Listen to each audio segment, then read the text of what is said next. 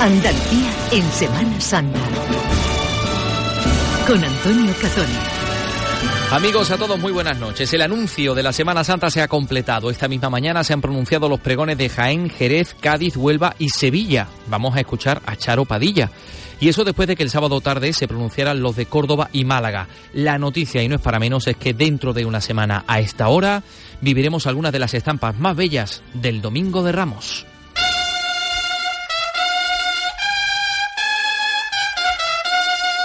Ahora estamos con el reparto de las túnicas de los hombres de trono. ¿eh? Con el vale de haber pagado es cuando viene aquí y entonces ya se le adjudica el número de túnicas, que normalmente suele ser, aunque, aunque no sea propiedad, pero suele ser la misma de un año para otro. Es por tanto tiempo ajetreado en las casas del mandado donde se entregan las últimas papeletas de sitio, se preparan los enseres que van a formar parte de las procesiones y estaciones de penitencia. Hemos tenido la suerte de visitar y conocer en la calma de las horas de cierre una de ellas, la del Santo Sepulcro de Málaga, con unas magníficas instalaciones que incluyen uno de los más impresionantes columbarios. No permita la Virgen que tengas poder sobre lágrimas el imaginario del catolicismo popular ha sido una referencia casi continua en la obra musical y literaria de Joaquín Sabina del Flaco de Úbeda y pocos conocen que muchas de esas referencias tienen como origen la Semana Santa de su localidad natal en la que llegó a participar dentro de la cofradía familiar. Eso nos lo va a contar Juan José Gordillo, que pertenece al colectivo Peor para el Sol y que es primo de Sabina, con el que salía a ver procesiones. Pedro de Mena, granadino en Málaga. Así se llama la exposición que permanecerá abierta hasta julio en el Palacio Episcopal de Málaga y que reúne algunas de las mejores obras de un artista capital del barroco andaluz. En este programa vamos a conocerla y vamos a profundizar en el arte. Andrés Luque Teruel va a destacar joyas de la escuela granadina y malagueña y hablará del neobarroco y de lo que se ha llamado o se ha dado en llamar el neobarroco gay. Nuestra marcha de hoy es esta centenaria, Amarguras de Manuel Fondeanta, la va a analizar Álvaro Cerejido y reuniremos de nuevo a nuestra tertulia de periodistas cofradieros, Luis Javier López en Granada, Santi Subirón en Málaga y Fernando Pérez en Cádiz para hablar de lo que Canal Sur ha supuesto para la Semana Santa actual. Comenzamos con la realización de Rodrigo Carmona y Adolfo Martín a 12 días para que los niños de Granada le pidan a las chías que toquen sus fúnebres trompetas.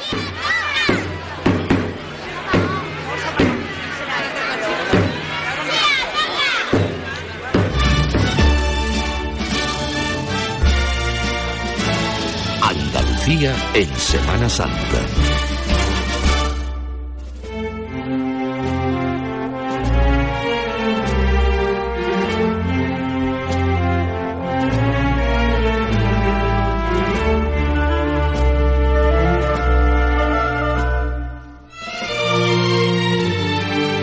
Pero lo primero que vamos a hacer es eh, lo último que ha ocurrido, el magnífico pregón que ofrecía esta misma mañana en el Teatro de la Maestranza de Sevilla nuestra compañera Charo Padilla, la primera mujer que ha anunciado la llegada de la Semana Santa sevillana. Un pregón de emociones, de vivencias, de una extraordinaria comunicadora que a más de uno pues nos ha hecho llorar, a qué negarlo. El análisis es desde de otra de las voces del llamador de Sevilla, José Manuel de la Linde. Saludos, muy buenas noches a toda Andalucía. Así que ha hecho historia Charo Padilla, el primer pregón de una mujer aquí en la capital en 80 años. Ha hecho una crónica de su vida y por tanto de nuestra Semana Santa. Un pregón de hora y 24 de duración, pero que ha estado, eh, ha sido muy ameno, con un lenguaje muy correcto. Ella segura de sí misma, muy emotivo. Un pregón dedicado a su madre madre ha reivindicado el papel de las mujeres en las cofradías y el papel de los barrios, como el suyo, podríamos decir, el cerro. ¿Saben por qué cruzo la verja del atrio y hablo con las vecinas del cerro? Porque ellas mejor que nadie saben describir lo que yo no acierto a contar. No hace falta ser poetas, ellas lo son. No hace falta adjetivos selectos para priopear las imágenes de, sus devociones. Ellas te regalan borbotones de verdad con sus expresiones únicas, las de todo un barrio que no se entiende sin su cofradía y una cofradía que no existiría si no tuviera detrás a todo un barrio. Un pregón que podríamos decir ha sido un gran reportaje. Hemos escuchado el andar del gran poder, ha sonado el piano de Manolo Marbisón eh, y ha recordado a la Macarena, a su madre, vista en el rostro de la Macarena. Ya se acerca. Ya está aquí.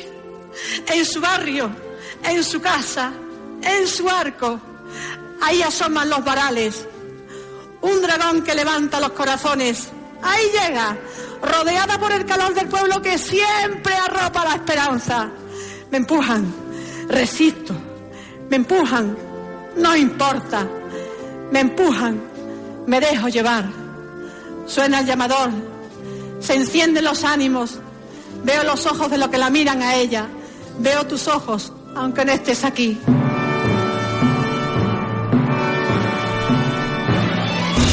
En Canal Sur Radio, Andalucía en Semana Santa con Antonio Catoni.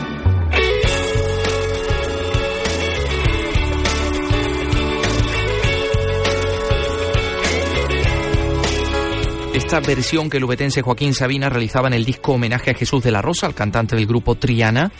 Eh, en esta versión deslizaba estos versillos cofradieros. ¿Qué pasa?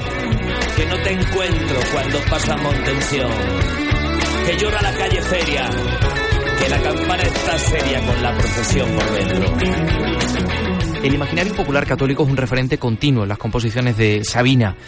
Y por supuesto, una de las mayores manifestaciones de este imaginario es, sin duda, la Semana Santa. De la Semana Santa y de Joaquín Sabina queremos hablar con Juan José Gordillo, que pertenece al colectivo cultural ubetense Peor para el Sol, que además es organizador de las jornadas sabineras de Úbeda y a la sazón es primo del maestro Sabina. Eh, Juanjo, ¿qué tal? Muy buenas noches. Buenas noches, Antonio. Bueno, ¿cuál es la Semana Santa que Joaquín Sabina conoció? Pues conoció la Semana Santa de su infancia, lógicamente, y la Semana Santa con la que se encuentra una vez eh, vuelve de su exilio o exilio a, a, Londres, que digamos esa Semana Santa es la que yo eh, comparto con él. Eh, curiosamente tuvo que volver él, tuvo que volver el de, de Londres para enseñarme ciertas cosas, ciertos ciertos trucos, ciertas costumbres que yo desconocía que se hicieran desconocía algunas cosas fundamentalmente de las de, de la que entonces era una una, una procesión muy muy humilde en fin casi podríamos decir una, una procesión de del antisistema no como era la procesión de la soledad que ya no es hoy ni mucho menos esa procesión marginal sino una de las una, de las procesiones más más interesantes más particulares más insólitas no de, de, de, de y por lo tanto yo creo que única, ¿no? Sí, sí. Única en esa ciudad y única, yo creo que yo diría que, en muchos sitios por la manera tan particular que tiene. es este sonido exactamente, Juan José, que estamos escuchando, la subida de la soledad.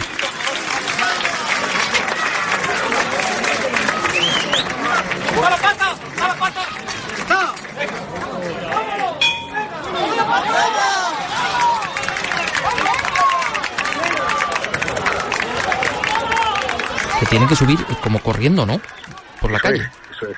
Todo el mundo espera la subida de la cuesta de San Millán, eh, que se hace yo creo que a las 7 o siete y media de la tarde, y en donde, bueno, pues el, trono de la soledad se hace, se, se, se, abre paso entre como decimos por aquí, entre un mar de gente, ¿no? Porque realmente no hay, no hay una acera, no, hay una acera y una, y una, calzada, sino que esa calle tiene todo el trazo de suelo que tiene, es el mismo, una, una cuesta completamente empedrada, y abarrotada de gente. Sin embargo, pues esta Virgen consigue eh, cruzar esa, ese mar de, gente, ¿no? Mm. Y, verla desde abajo y subir detrás de ella fue lo que yo aprendí con Joaquín, porque yo eh, hasta entonces más bien era de los que se situaban encima, de, arriba de la cuesta y la veía venir de abajo arriba, ¿no?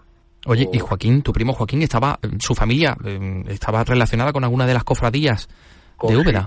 y él pertenecía a, a, nuestro Padre Jesús, que es la que sale en la madrugada del Viernes Santo. ¿Y llegó a salir de Nazareno? Justamente, sí, salió de Nazareno mucho tiempo, como su hermano, como su, como su padre.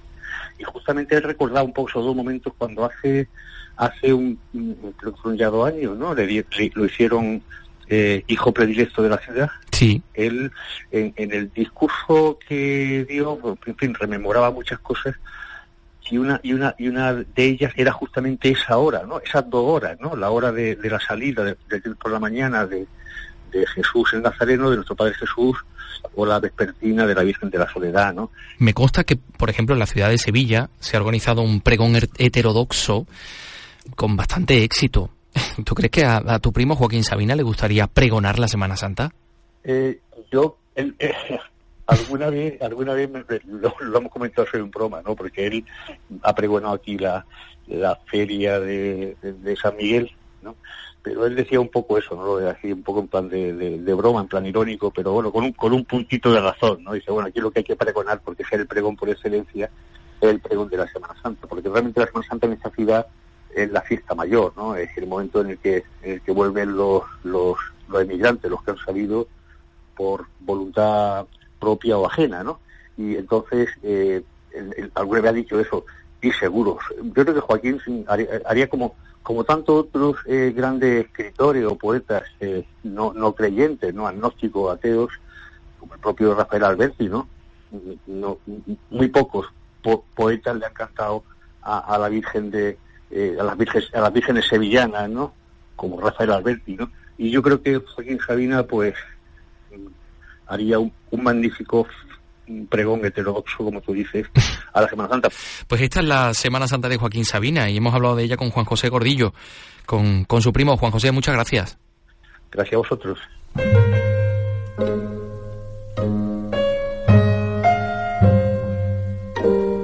Granatensis Malacae, granadino en Málaga. Así firmaba sus obras el escultor Pedro de Mena. Y es el título de la exposición que reúne en el Palacio Episcopal de Málaga algunas de sus mejores piezas. Mena es, hoy por hoy, el escultor barroco español mejor cotizado en el ámbito nacional e internacional. ¿Y por qué? Pues a buen seguro por su capacidad de conectar con el espectador. Si a ello se suma un discurso expositivo de primer nivel, tenemos como resultado una exposición indispensable para entender la espiritualidad y el concepto de belleza que estaban vigentes cuando nació nuestra Semana Santa. Nuestro compañero del programa Bajo Palio de Canal Sur Málaga, Gonzalo León, ha tenido la genial idea de entrevistar al coordinador de la muestra, Gonzalo Otalecu, en una de las salas más impactantes, la del crucificado del perdón. A los pies del Cristo del Perdón nos encontramos en este momento en el Palacio Episcopal. Buenas noches, Gonzalo. Hola, buenas noches. Nos gustaría que contaras a todos los andaluces eh, las características básicas, elementales de algo tan sencillo, pero que, que es tan profundo a la vez cuando se interpreta con la vista. Bueno, estamos a los pies del Cristo del Perdón, el único crucificado a tamaño natural que se conserva del escultor Pedro de Mena. Llevaba atribuido a, a, este autor desde hace más de 40 años, en el, en el que el comisario de nuestra exposición, José Luis Romero, lo atribuyó. Y la verdad es que poca gente le, le, creyó en su momento. Ahora, cuando nosotros planteamos hacer la exposición de Pedro de Mena y que bueno y que José Luis fuera, fuera el comisario, eh, el único condicionante que puso fue que, que por favor se restaurara, se restaurara esta pieza, que estaba totalmente repintada por el, que lo había hecho el pintor malagueño Ramos Rosa. En el momento que Francisco Naranjo y María Ángeles Mulero empezaron a levantar la policromía la policromía con la que estaba repintado el Cristo, pues empezó a aparecer su, su policromía original. El Cristo, la verdad, que conservaba pues un, un 90% de su policromía original y solo ha habido que reintegrarle el 10%. Después aquí este Cristo y su compañera, la Dolorosa de Campo Nuevo, fue donada por unos marqueses a la Catedral de Málaga en el siglo XIX y nosotros hemos intentado en la sala recrear pues la capilla de la, la capilla de estos marqueses. Gonzalo Pedro de Mena Granatense y Málaga es una exposición única. Eh, nunca antes se han reunido tantas piezas del escultor en una exposición. Eh, Andalucía entera está pendiente y se ha hecho eco de, este, de esta muestra eh, tan genuina y especial. unas pinceladas básicas para todo aquel que no ha venido todavía a verla. Bueno, como tú mismo indicabas, es la muestra de Pedro de Mena que más obras ha conseguido reunir. Tenemos 64 obras de este mismo autor, más toda la sillería del coro de la catedral, que está incluida además en la, en la entrada al palacio. Eh, creo que es clave que todo andaluz, vamos, y todo interesado en el arte pase por el Palacio Episcopal pues para ver esta obra donde podemos ver a un nuevo Pedro de Mena también, Pedro de Mena que todos teníamos que lo, vamos teníamos claro en la cabeza que eran colores pues burdeo, azul, cosas clásicas, pues bueno, aquí se han restaurado más de 25 esculturas, han recuperado la policromía original en la que se pueden encontrar pues mantos celestes, añiles, dibujos en casi todos los en casi todos los hábitos y después bueno, también se pueden encontrar pues tres o cuatro de las piezas claves, la Virgen contemplando al niño de la colección Granados, este Cristo del Perdón con el que nos encontramos, la Magdalena Penitente del Museo Nacional de Escultura, aunque es propiedad del Museo del Prado, y el San Francisco de Asís de la Catedral de, Toledo, que hace 30 años la exposición que se hizo pues no, no pudo venir arte de primer nivel, eh, religiosidad popular está en los museos, pero que bien pudiera estar en la iglesia. Muchas gracias, Gonzalo. Gracias a vosotros. Andalucía en Semana Santa con Antonio Catón.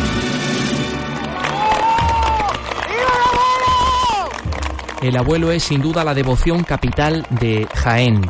¿Por qué se le llama así? Nos lo va a contar nuestro compañero del programa Nazareno de Canal Sur Radio en Jaén, Francisco Javier Bravo.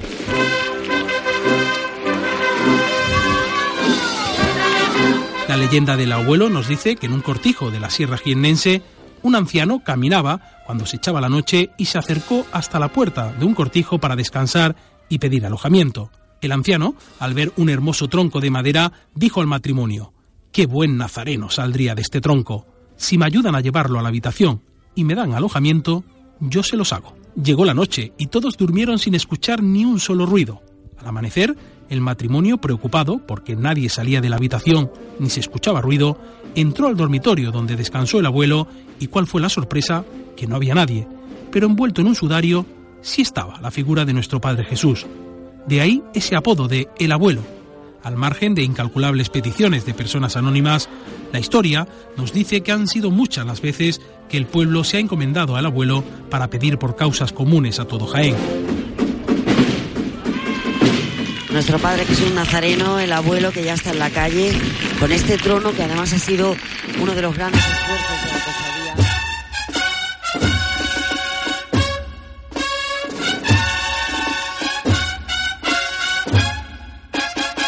Casa cuartel, cuartel o casa de hermandad. Locales o edificios donde las hermandades y cofradías guardan sus enseres, pasos, tronos, túnicas, llevan a cabo el reparto de papeletas o llevan a cabo su acción social, también sirven de lugar de esparcimiento y convivencia de los hermanos y en algunos casos incluso acogen los columbarios donde reposan las cenizas de aquellos hermanos que así lo desean. Hemos tenido la suerte de conocer una de las más completas de toda Andalucía como es la Casa de Hermandad del Santo Sepulcro de Málaga. Está situada en un lugar privilegiado de la capital, en la calle Alcazabilla, frente al Alcazaba y el Teatro Romano, y nos la ha enseñado, lejos del bullicio de las tardes de Cuaresma, uno de sus hermanos, el que hoy es decano de los periodistas cofrades de Málaga, Rafael Contreras. Bueno, y además de ser decano, es usted un fantástico cicerone porque nos está enseñando el Museo de la Hermandad del Santo Sepulcro. Acabamos de ver dos estandartes.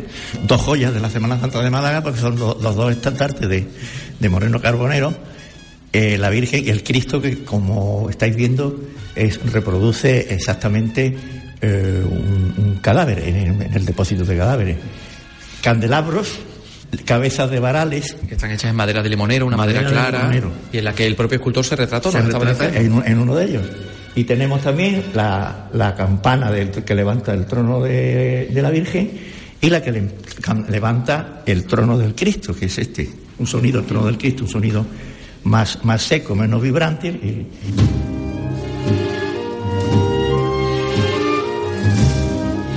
niño pintor desapareció en el año 86, nunca se volvió a saber nada de él. Pues esto fue un regalo que se le hizo, que la, galería donde el niño exponía le hizo a la, cofradía. Como veréis, está, firmado Guerrero, que es el nombre de, de- del niño, y nunca se ha sabido nada de él. Es algo terrible que han ido sufriendo esos padres y esa madre, ¿no? Bueno, vosotros podéis preguntar, que estamos aquí con un grupo de sevillanos que están visitando esta eh, exposición, este museo.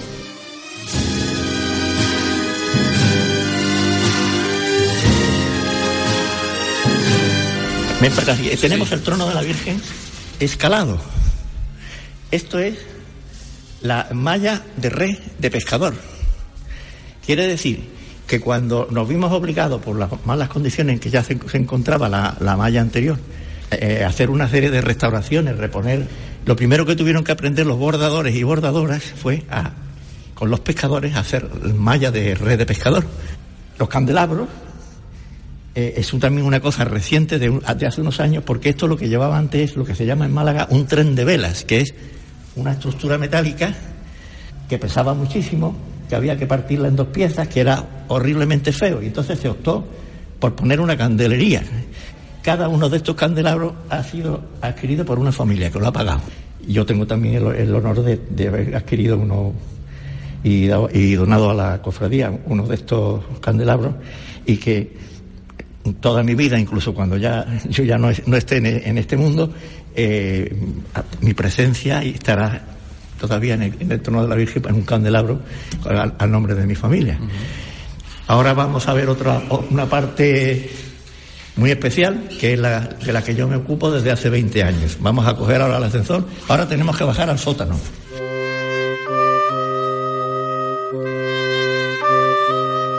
Rafael, ¿y ahora mismo dónde estamos? ¿Esto qué, cómo se llama esta sala? Esto se llama los columbarios.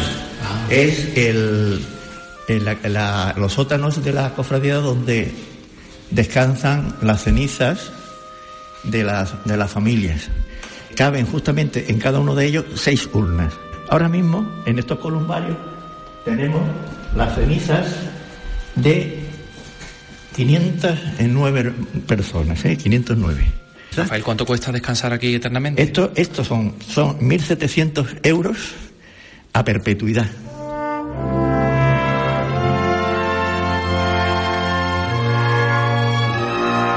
Esto es la albacería general donde se almacenan todo lo que es la, la vestimenta, los enseres, con el vale de haber pagado es cuando viene aquí y entonces ya se le adjudica el número de túnica, que normalmente suele ser, aunque, no sea propiedad, pero suele ser la misma de un año para otro.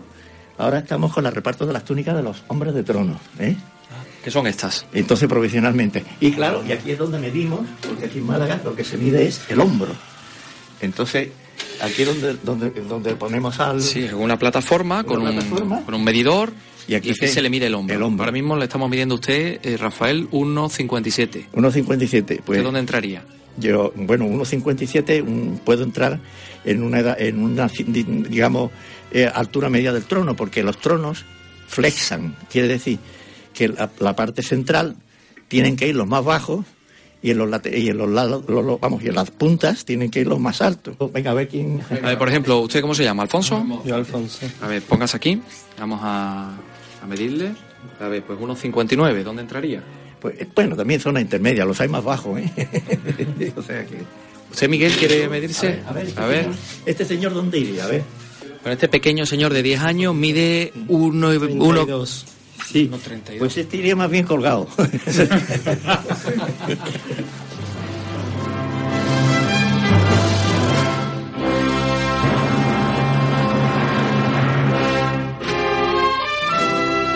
La Semana Santa a través de los ojos del poeta cordobés Pablo García Baena, fallecido hace poco más de un año. Eh, miembro del grupo Cántico, fue hermano de los Dolores, fundador de la Hermandad de Ánimas y pregonero de la Semana Santa Cordobesa, un pregón en el que no hubo ni un aplauso. Él mismo lo destacaba en una eh, entrevista en el diario Córdoba en el año 2011, donde por cierto decía más cosas. Esto,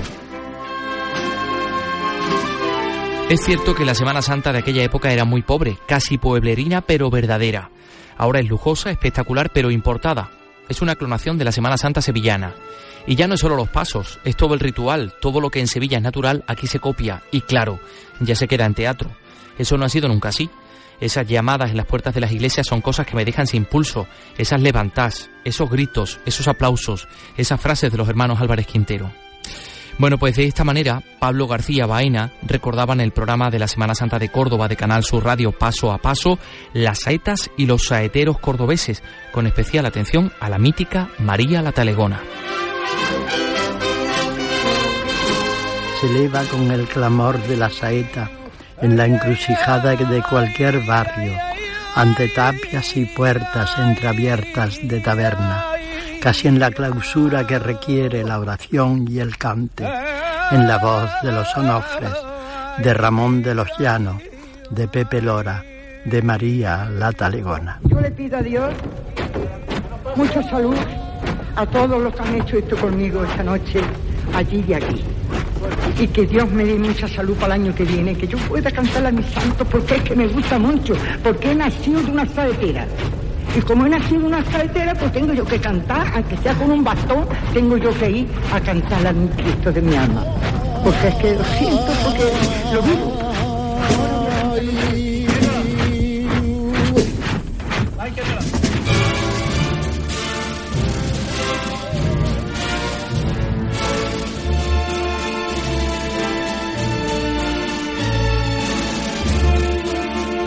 Hablamos de Semana Santa y de arte con alguien que sabe muchísimo de ambas cosas, que es el doctor en Historia del Arte y profesor de la Universidad de Sevilla, Andrés Luque Teruel, al que tenemos aquí en los estudios de Canal Sur Radio.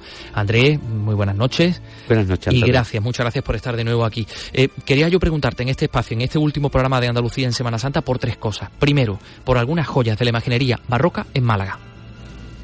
Málaga es una Semana Santa muy importante desde el punto de vista plástico. ¿Eh? Es muy conocida la imagen eh, del Cristo de Mena, aunque sea ahora mismo una réplica porque eh, se perdió el original. bueno, se perdió no. Fue destruido. Lo perdieron. Fue, fue, destruido, vamos a decir las cosas por su nombre. Luego ahí tenemos una imagen barroca importantísima. Pero es que hay otro escultor,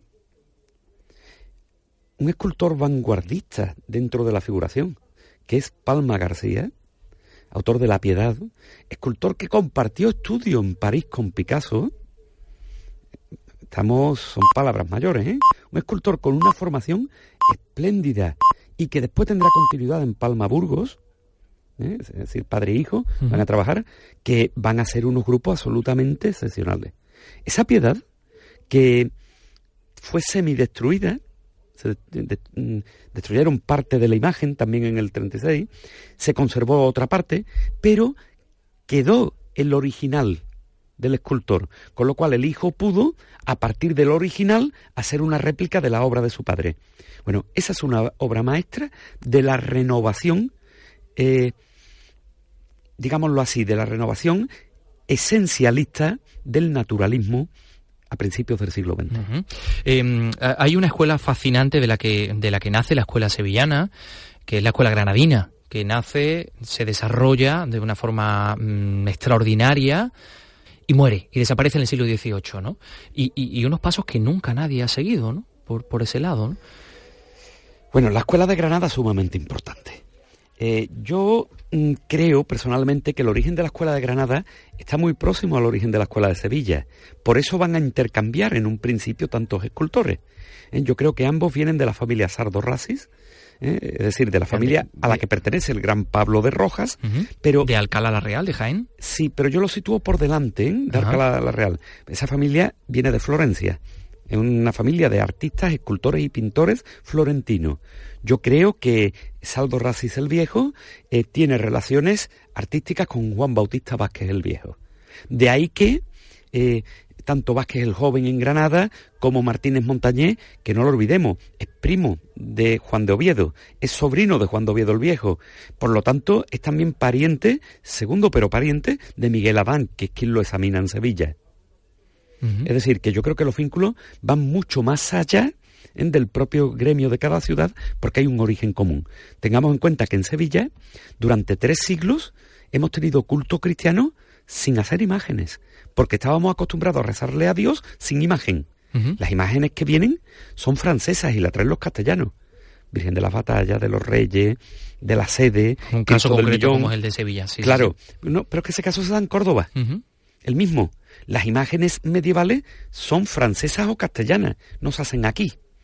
Cuando la conquista de Granada, evidentemente no va a haber imágenes, porque antes no se usaban. Pero al implantarse en esa época esa escuela castellana aquí y el vínculo de Vázquez Viejo con los Racis, indudablemente se va a producir esa base común para las dos. Después, Alonso de Mena se establece en Granada, Juan Martínez Montañé, que antes o después va a ir a Granada y va a conocer a Pablo de Rojas, la influencia de Pablo de Rojas, que será determinante, por supuesto la cumbre, son la formación granadina de Pedro Rordán y la también granadina de Pedro de Mena. que van a llevar al, barroco a, unos niveles máximos de teatralidad.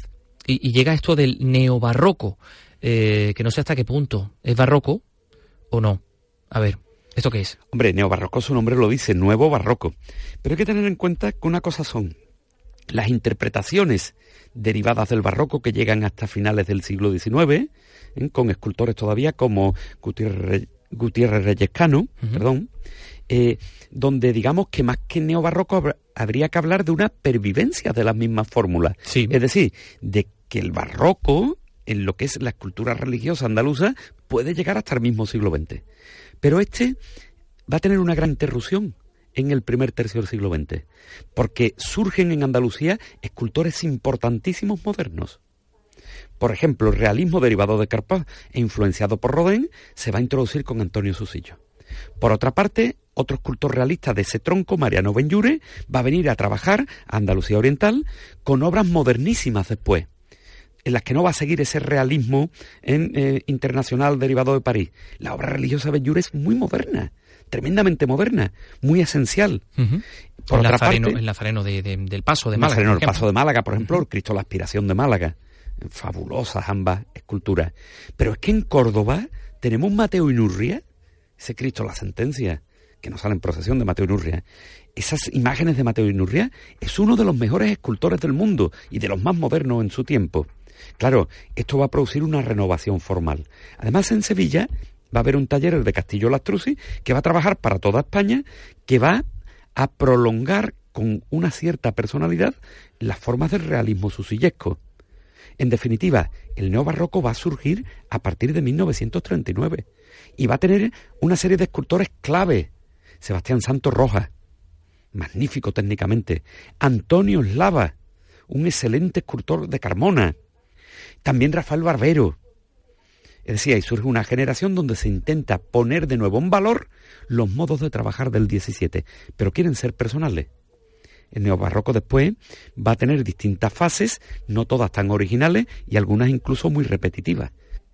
Incluso eh, desde, desde Málaga y Granada eh, se va a advertir una tendencia que eh, Rafael Fernández Parada ha catalogado en una publicación, también Miguel Ángel Sánchez, como neobarroco gay. Esto ha producido una cierta... Muy reciente, es algo muy reciente. Muy reciente. Esto ha provocado una cierta indignación en ámbitos cofrades, pero miren ustedes, es cierto que se detecta una proyección de determinadas actitudes y determinados signos propios de un colectivo en que mm, se ha proyectado a la reproducción sagrada. Yo creo que no hay que verlo como algo escandaloso. ¿eh? Otra cosa es la categoría artística que puedan tener las imágenes. Esto está pasando y los historiadores, nuestro objetivo simplemente es estudiarlo. Y nosotros, nuestro objetivo es disfrutar con las palabras de Andrés Luque Teruel, que nos tiene aquí eh, encandilados con, todas las cosas que nos ha tenido durante esta, esta serie, pues realmente interesado eh, con todo lo que nos contaba acerca del arte y de la Semana Santa. Te agradezco muchísimo que hayas estado con nosotros eh, ayudándonos a entender todo esto. Muchas gracias a ti, Antonio. Ha sido un placer. Andalucía en Semana Santa.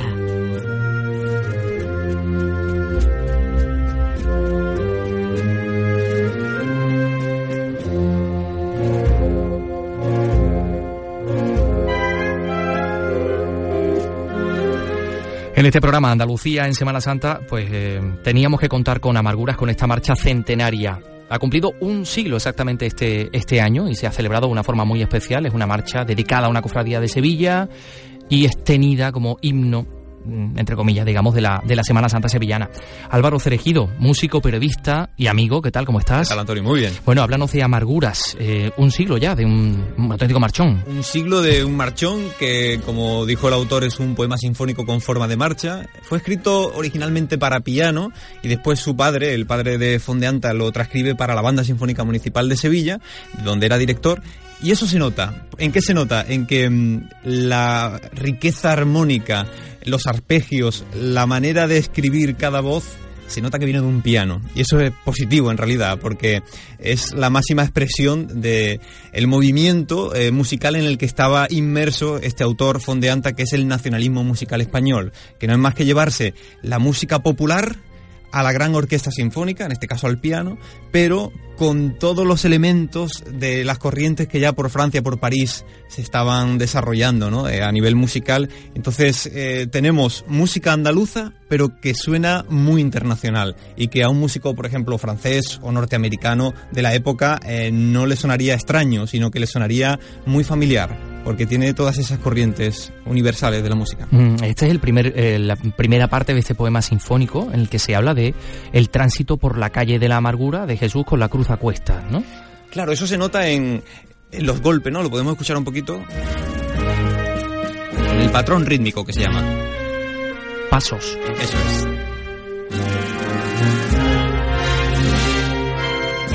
Esto no deja de ser otro, otros compases puente que nos van llevando de un sitio a otro.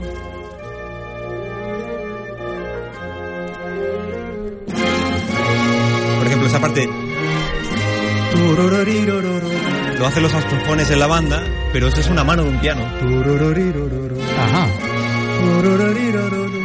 Mientras que con la mano derecha hace la melodía, con la izquierda hace...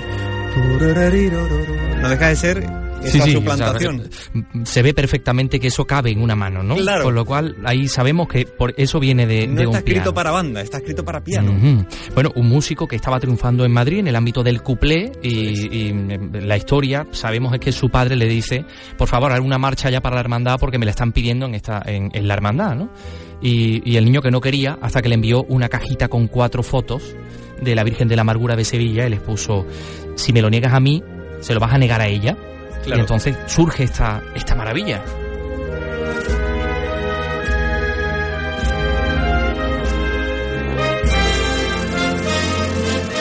Esto es muy de piano también. Esta escala cromática ascendente. Ajá. Y esta es la parte militar que el autor no se puede negar a escribirla porque sabe que esto está escrito para marchar realmente. Aunque él lo escribe a piano, que es su instrumento, el que conoce, él sabe que su padre lo va a instrumentar seguramente para, para banda. Entonces se lo va a, llevar a la calle a marchar. Y esto es marcha. Tacatán. Y esto es triunfal. Tacatán, claro. Yo siempre digo que me digan a mí que Amargura es una marcha fúnebre. No, es una marcha fúnebre, pero también es una marcha triunfal, efectivamente, Antonio. Esto es triunfal. Absolutamente.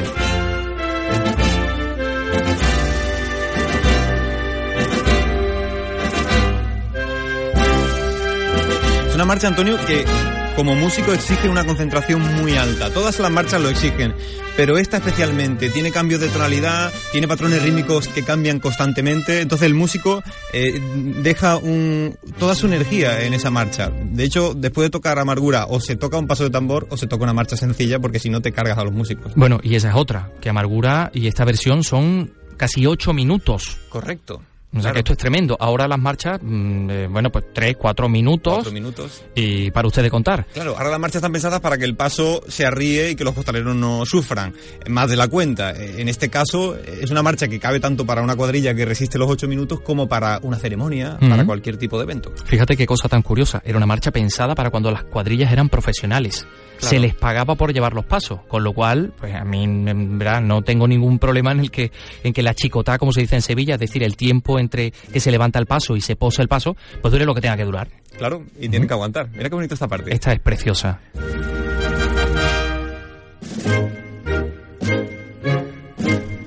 Eso, Antonio, es una maravilla porque el autor lo escribe la primera vez legato, ligado, y la segunda vez estacato. Y es la misma melodía, pero con dos caracteres diferentes. Y entonces el carácter que le imprime el músico es distinto de legado o ligado a estacato punteado y parecen dos melodías distintas, pero es la misma. Ajá.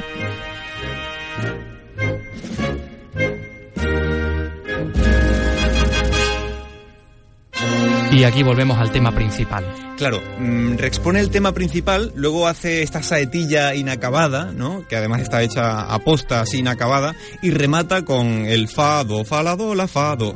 Es la música, es, eh, digamos, son los compases que sirven de bisagra entre todas las partes de la marcha y desde el punto de vista de la tensión, que esto en música es muy importante, es una marcha que empieza con una tensión y resuelve después de ocho minutos en la misma tensión. Para escribir una obra tan extensa y mm, empezar con la misma tensión y acabar con la misma, eso hay que tener mucho arte, ¿no? Y el compositor demostró que es capaz de eh, entrar en tu oído con un nivel de tensión, hacerte un viaje sensorial a través de la música durante ocho minutos y dejarte en el mismo nivel tensional. Y por eso cuando escuchamos todos amarguras sentimos como una especie de suspiro, porque es como haber hecho un viaje a través de la música. Sí, señor. Pues hemos hecho un viaje maravilloso a través de la música profesional contigo, Álvaro Cerejido. Muchísimas gracias Un por estar con nosotros. Un placer. Nos quedamos con este minuto que nos queda de amargura. Maravilloso. Disfrútenlo.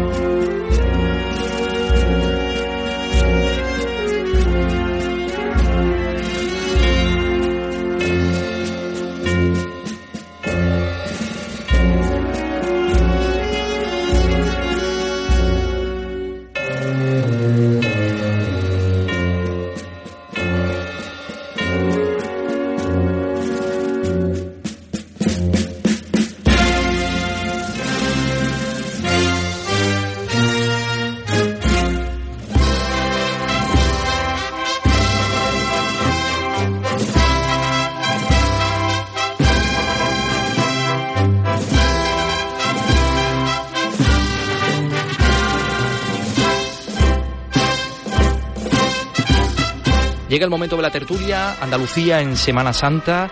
Luis Javier López, Granada, ¿qué tal? Muy buenas. Muy buenas, buenas noches. Fernando Pérez en Cádiz. Hola Antonio, noches. encantado. Santi Soberón en Málaga, ¿qué tal? Muy buenas noches. Hola, ¿qué tal? Buenas noches. Y aquí está un servidor en, en Sevilla, los estudios de, de Sevilla. Hablando de, hablando de Semana Santa de Andalucía, eh, hablando de Canal Sur. Canal Sur cumple 30 años. ¿Qué papel ha tenido Canal Sur en la Semana Santa actual de las ciudades y pueblos de Andalucía? No soy neutral, así A ver. que lo digo ya de... Ha sido fundamental, lo comentábamos en la primera tertulia, Canal Sur vertebra Andalucía, hace lo posible, a veces con mayor o mejor acierto, eso es indudable, pero eh, en el caso de la Semana Santa creo que eh, un servidor que, que se ha llevado muchos años delante de los micrófonos de, de Canal Sur en, en Cádiz, en las retransmisiones, en la programación de Cuaresma, hemos hecho también los resúmenes provinciales de, de la televisión durante muchos años y, y algunas que otras retransmisiones en la calle y vemos como a pesar de que parece que cada vez es un fenómeno más local, más cerrado, eh, eh, Canal Sur ha abierto un abanico tan amplio donde hemos podido conocer eh, a, la Semana Santa de Málaga, hemos podido conocer al abuelo de Jaén, a- al, eh, cómo es Granada en su Semana Santa, Almería, y hemos visto, entre otras cosas también, cómo entra la Macarena y la Esperanza de Triana. Eso hace que posiblemente el Canal Sur tenga y tenga la obligación además de ser un referente en esta en esta eh, en esta Semana Santa. Yo creo que es fundamental, ha sido fundamental en, to- en todos los casos y en todos los ámbitos. Lo digo yo, claro. Para haber llegado hasta aquí. Que trabajo ver, aquí, claro. Yo creo que vamos a estar todos de acuerdo en esto. Yo eh, en Málaga he disfrutado siempre de, de la Semana Santa aquí en las calles y después siempre he tenido eh, la ventana de Canal Sur que me ha permitido lo que lo que no me permite el, el tiempo físico, que es Claro. poder estar en todas las Semanas Santas a la vez, ¿no?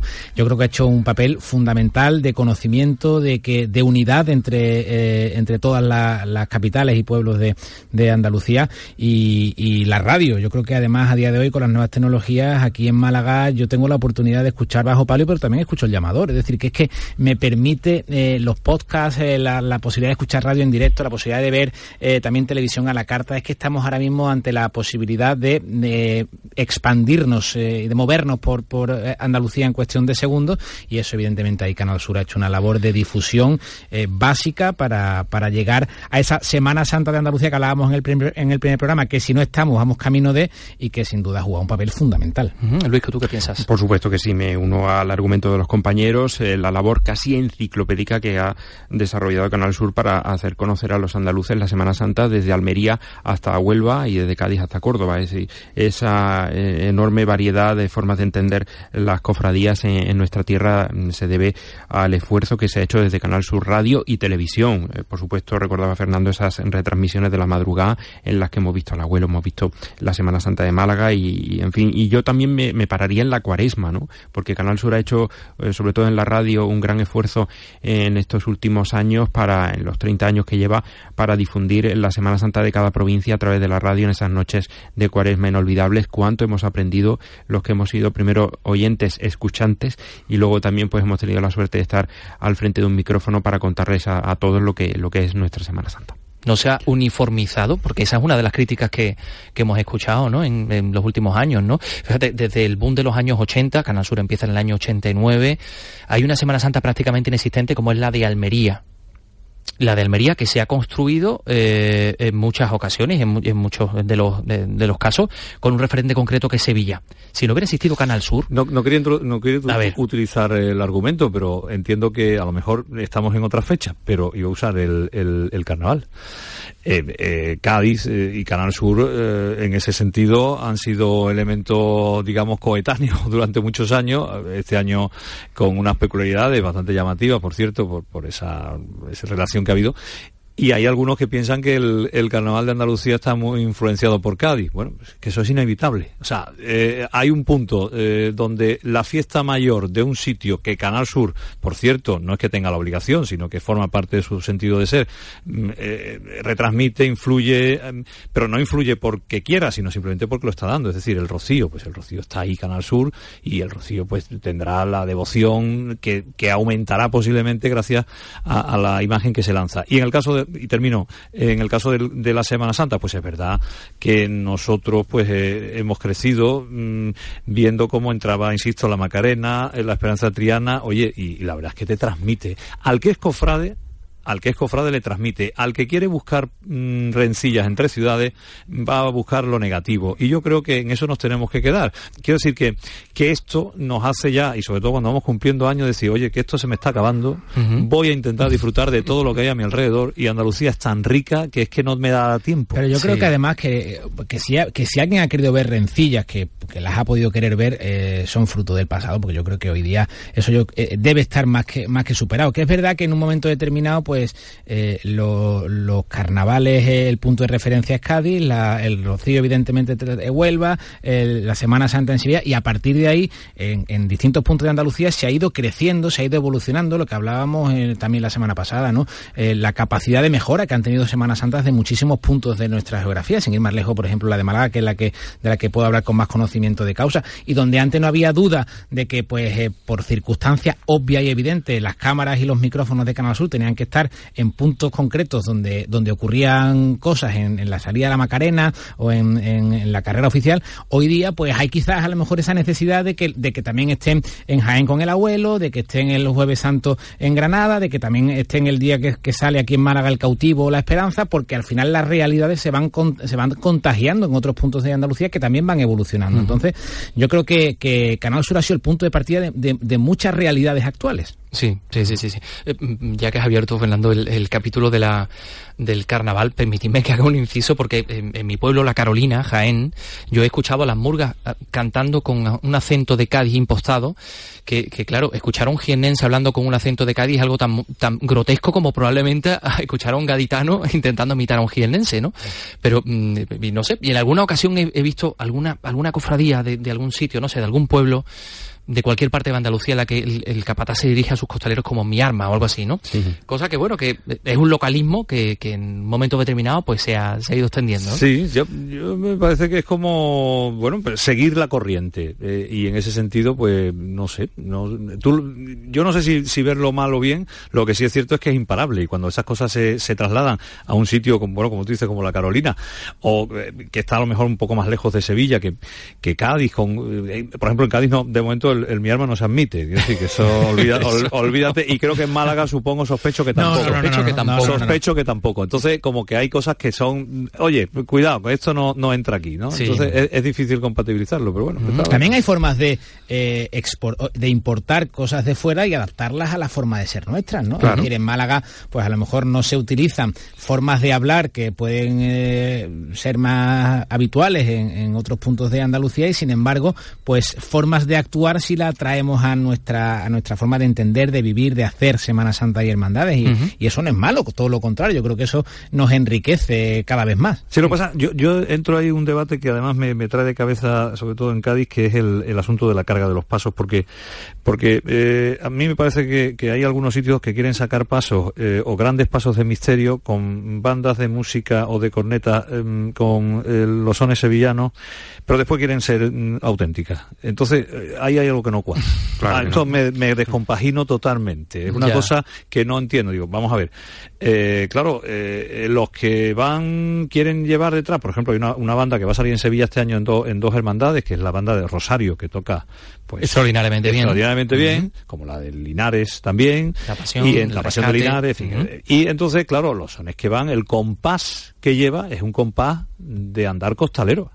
Pero en Cádiz no se anda con el, el llamado doble paso, sino es una cadencia, mmm, eh, bueno, pues más o menos como el, el, el, Más o menos como la de los tronos el, de Málaga. El andar ¿no? del trono de Málaga, exactamente. Entonces, imagínate tú las controversias que genera, que genera todo eso. No sé en Granada cómo En Granada, exactamente. Sí. No sé si es a hombro o a, o a costal a, o cómo es la sí, historia. Aquí siempre ha sido a hombros, lo que pasa que eh, debido a, a, la necesidad de, de bueno, de, de, de, contar con costaleros hermanos, que realmente son los que han movido todo esto, pues eh, muchos de ellos empezaron a salir en cofradías de Sevilla y claro, trajeron, digamos, aparte de la forma de, llevarlo a través del costal, pues algunas eh, ademanes, algunas formas, de ahí me he acordado de la anécdota del mi arma, que aquí se ha ocurrido y recuerdo una vez incluso un capataz de Granada regañaba a, su compañero por decir eso, en fin, son cosas que a veces pues pasan en, delante de un paso. Pero mm, sí recuerdo un caso que fue bastante, mmm, en fin, sentimental, que es el, el trono de Santa María de la Alhambra. Era el único trono que quedaba en la Semana Santa de Granada,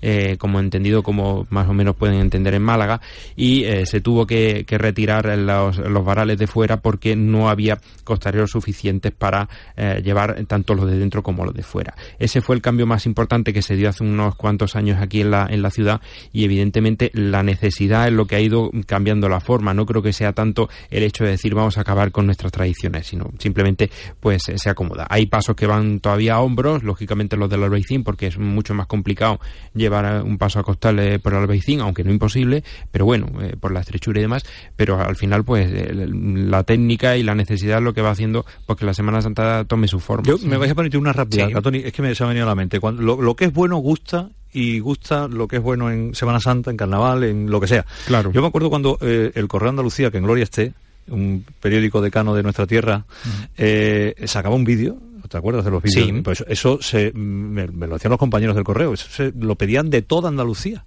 Antes de existir incluso Canal Sur, Quiero decir que a Canal Sur se puede echar la culpa de no, es que está bombeando muchas semanas antes. No, la gente busca lo bueno y busca lo que le gusta, igual que nos pasa con otras fiestas. Y al final, pues lo que es bueno y lo que tiene pellizco la gente lo necesita y lo demanda. Y posiblemente, en el caso de Sevilla, pues tenga ese tirón que a veces pues genera mm, cosas muy buenas. Posiblemente tampoco se puede copiar todo lo malo. Entonces hay que copiar lo bueno, pero no lo malo. Pero en, esa medida y en esa, en esa balanza todo es muy difícil. Yo, eh, permítame que yo no me he implicado absolutamente nada en esto, pero desde mi punto de vista, yo creo que Sevilla no tiene la patente de la autenticidad en absoluto. Mm.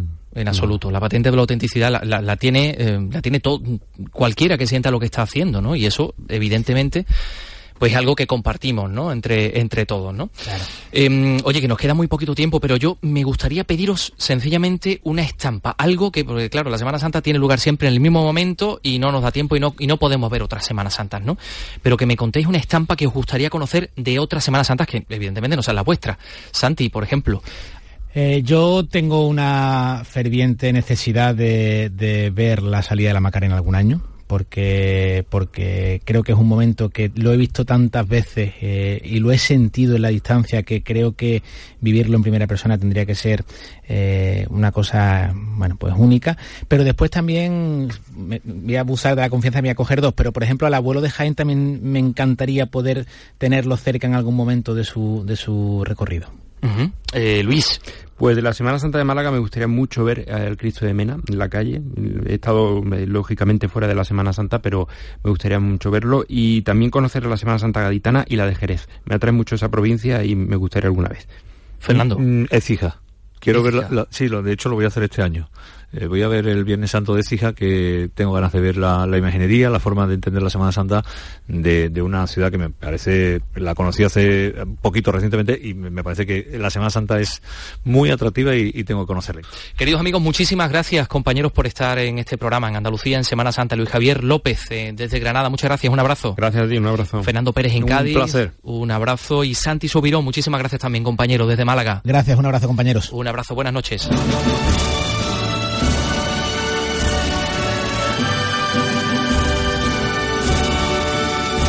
Llegados a este punto, amigos, tan solo nos queda deciros que ha sido un verdadero placer aprender de la riqueza y de la diversidad de la Semana Santa andaluza. Eh, nos queda tan solo una semana, ahora a vivirla donde hay que vivirla, en las calles. Rodrigo Carmona y Adolfo Martín han estado en la realización, les habló Antonio Catoni.